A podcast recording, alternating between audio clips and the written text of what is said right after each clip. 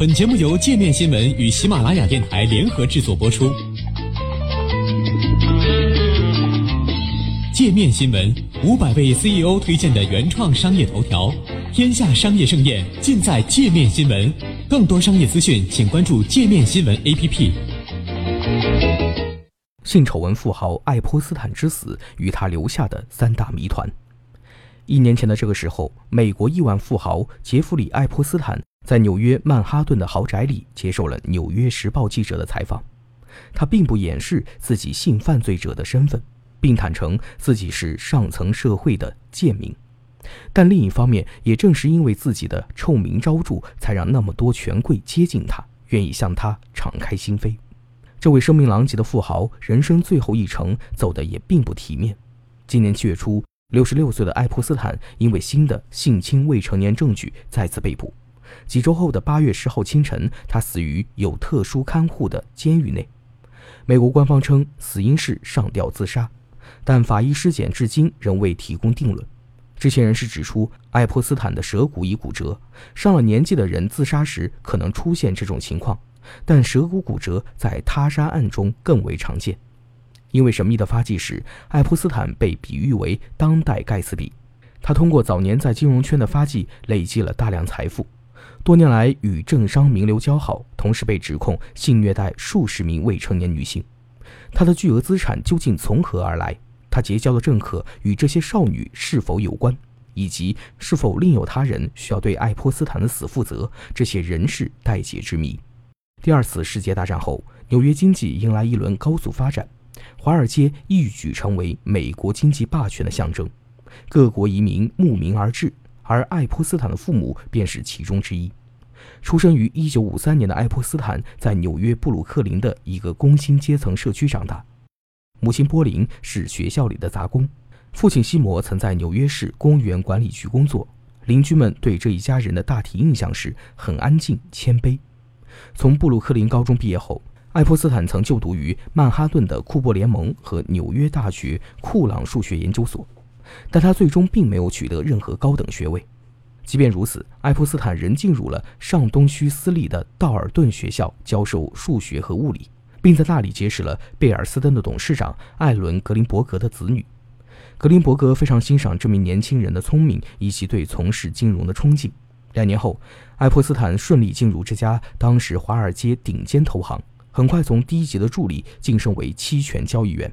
贝尔斯登后来的 CEO 吉米·凯恩对爱泼斯坦的业务能力印象深刻，称赞他善于向富人们兜售各种金融产品。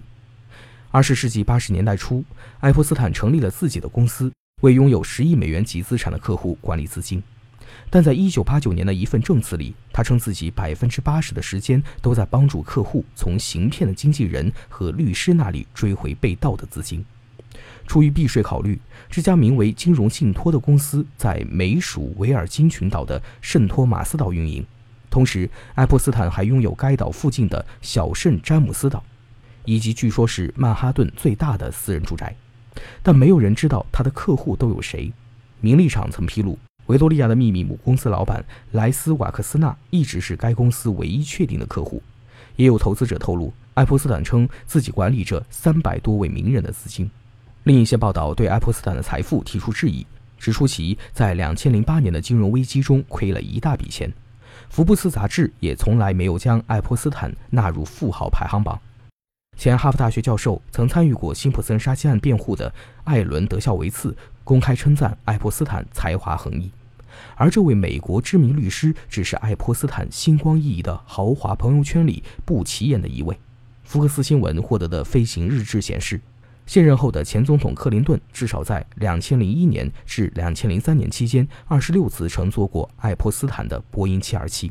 另一位的总统也曾和爱泼斯坦交情匪浅。当时还是纽约地产大亨的特朗普接受采访时称，他与爱泼斯坦相识十五年，很棒的家伙，和他在一起很有趣。不过，在爱泼斯坦卷入性丑闻后，两位总统已纷纷与其撇清关系。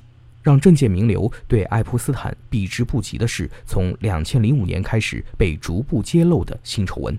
当时，一名女子向佛罗里达州棕榈滩警察局报案称，她十四岁的继女被一名年长女性带到了爱泼斯坦的豪宅，在收了三百美元后，女孩被要求脱下衣服给爱泼斯坦按摩。迈阿密先驱报去年发表的调查报道披露了更多犯罪细节。爱泼斯坦经常把未成年女孩带到他位于棕榈滩的豪宅，付钱后要求女孩进行按摩。在按摩过程中，爱泼斯坦经常对女孩进行性虐待。有时还会与他们发生性关系。爱泼斯坦还会额外再给这些女孩钱，鼓励他们再找更多的女孩。另一名自称是受害者的弗吉尼亚，在2015年的诉讼中称自己是爱泼斯坦的性奴。他在爱泼斯坦位于纽约、新墨西哥州、佛罗里达州和美属维尔京群岛的家中受到虐待。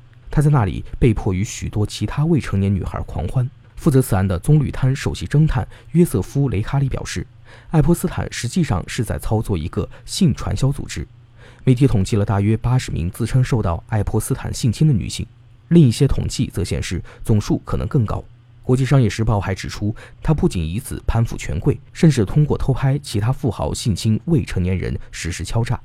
但在2007年，爱泼斯坦与时任联邦检察官、后官至特朗普政府劳工部长的阿克斯塔达成了一项秘密协议。只要爱泼斯坦承认性侵未成年人的罪行，他就免受联邦起诉和可能的终身监禁。最终，爱泼斯坦向受害者支付赔偿，被登记为性犯罪者，同时只服了十三个月的刑期。且在此期间，监狱允许他一天之中可有十二个小时不在牢房里，一周中他可以有六天在位于佛罗里达州的办公室里工作。私人豪华轿车每天上午七点十五分会来监狱接他。晚上十点四十分再将他送回去。在今年最新的指控中，爱泼斯坦被指犯有性交易罪和共谋罪。在起诉书中，检察官指控爱泼斯坦在2002年至2005年期间的性交易中，至少侵犯过一次年仅14岁的女孩。爱泼斯坦对此进行了否认。爱泼斯坦被捕时，调查人员在其价值7700万美元的曼哈顿豪宅中发现了大量年轻女孩裸露的照片。自逮捕以来，又有更多的受害者挺身而出。但爱泼斯坦的律师坚称，自从爱泼斯坦在佛罗里达服刑以来，他从未与未成年女孩有过任何非法接触。曼哈顿联邦法官七月十八号否决了爱泼斯坦的保释请求，称爱泼斯坦既构成了公共安全风险，也构成逃跑风险，并且存在妨碍司法公正的潜在风险。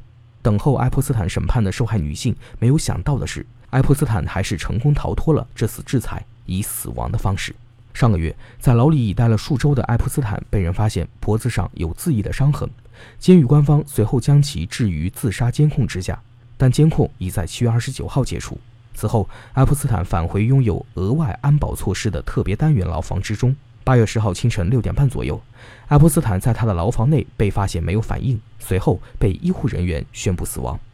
就在爱泼斯坦死前一天，一份揭露他如何虐待年轻女性的文件刚刚在纽约被公布。文件称，爱泼斯坦及其助理曾到高中里寻找女学生。文件还提到了一名女性被迫与英国安德鲁王子发生关系的指控，王子随后否认了相关指控。调查显示，关押爱泼斯坦的大都会惩教中心疑似存在严重的违规，牢房警卫加班严重，没有人每隔三十分钟检查一次。爱泼斯坦的狱友也因为不明原因被转移。但离开自杀监控的犯人不应该单独居住。性丑闻、亿万富豪、名流交往，一连串敏感的词汇让网友断定，爱泼斯坦的死亡背后存在杀人封口的阴谋。忙于撇干净的特朗普也在推特转发了一条毫无证据的说法，称克林顿要为此负责。司法部长巴尔已表态，联邦检方会继续调查爱泼斯坦之死，他的性侵案件也远远没有结束。重点将放在参与帮助爱泼斯坦拐卖未成年少女的共犯。